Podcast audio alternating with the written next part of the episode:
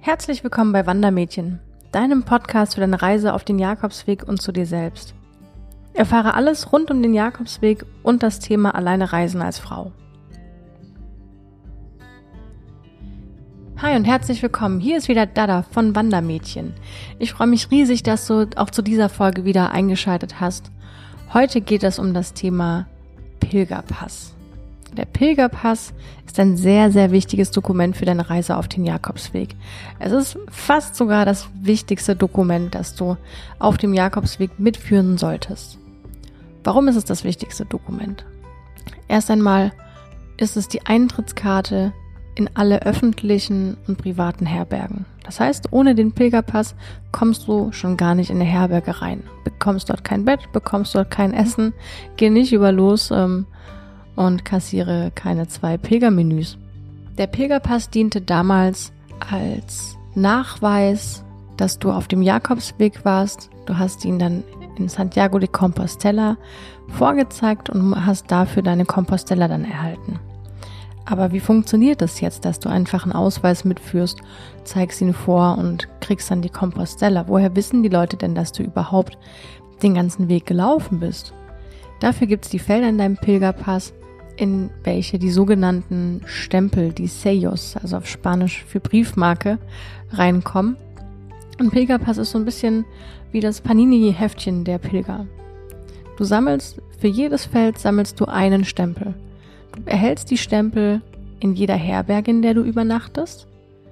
Oder aber auch in Bars, an denen du vorbeiläufst, an Kirchen oder irgendwelchen Ämtern, an denen du vorbeiläufst. Da musst du mal gucken, ob es da einen Stempel gibt am Anfang deines Weges, wenn du jetzt nicht direkt die ersten 100 Kilo, die letzten 100 Kilometer vor Santiago läufst, dann reicht ein Stempel am Tag.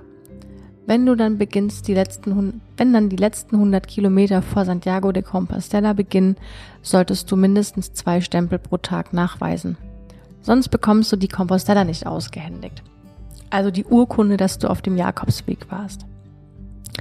Da ist es wirklich ganz streng, dass du eben diese, diese Stempel nachweisen solltest.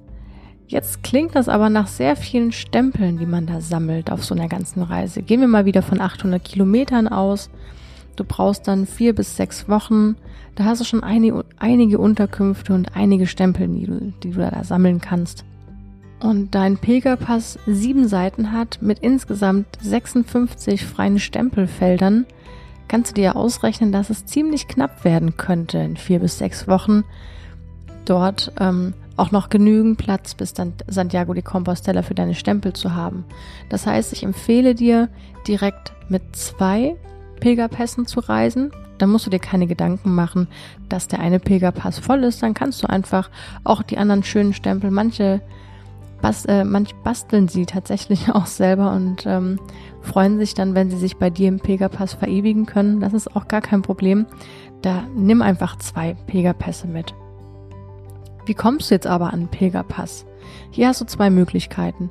Entweder du kaufst ihn vor Ort, das heißt, du erkundigst dich ähm, sehr gut im Internet, wo startet dein Weg und wo bekommst du deinen Pass.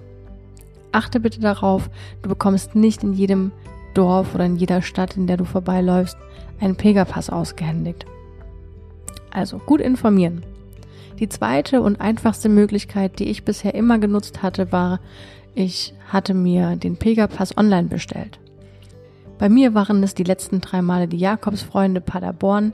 Bisher bin ich immer sehr, sehr gut mit den Mitarbeitern dort gefahren. Die haben immer ein offenes Ohr und beantworten sehr toll alle Fragen, die man hat. Bei meinem zweiten Jakobsweg bin ich ähm, zum Beispiel so spontan los, dass der Weg per normaler Post gar nicht mehr ausreichend gewesen wäre von der Zeit her. Also haben die Mitarbeiter der Jakobsfreunde Paderborn aller Hebel in Bewegung gesetzt und haben es tatsächlich geschafft, mir meinen Pilgerpass noch per Eilpost zuzuschicken. Und am Morgen meines Abflugs lag der Pilgerpass im, im Briefkasten. Das hat mich echt sehr gefreut und da ist mir ein Stein vom Herzen gefallen. Also Bestell ihn lieber online, deine ein oder zwei Pilgerpässe, je nachdem, wie lange du unterwegs sein wirst, und dann bist du damit auf der sicheren Seite.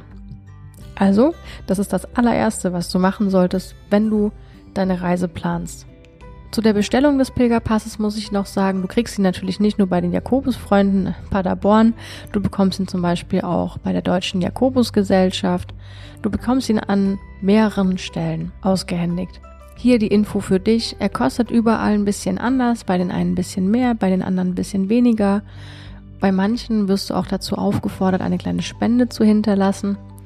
Das liegt einfach daran, dass diese Einrichtungen, Einrichtungen die sich darum kümmern, meistens auch ähm, auf freiwilliger Basis sind. Das heißt, die Mitarbeiter bekommen äh, kein Geld dafür und mit einer kleinen Spende würdest du die Menschen dort auch etwas unterstützen.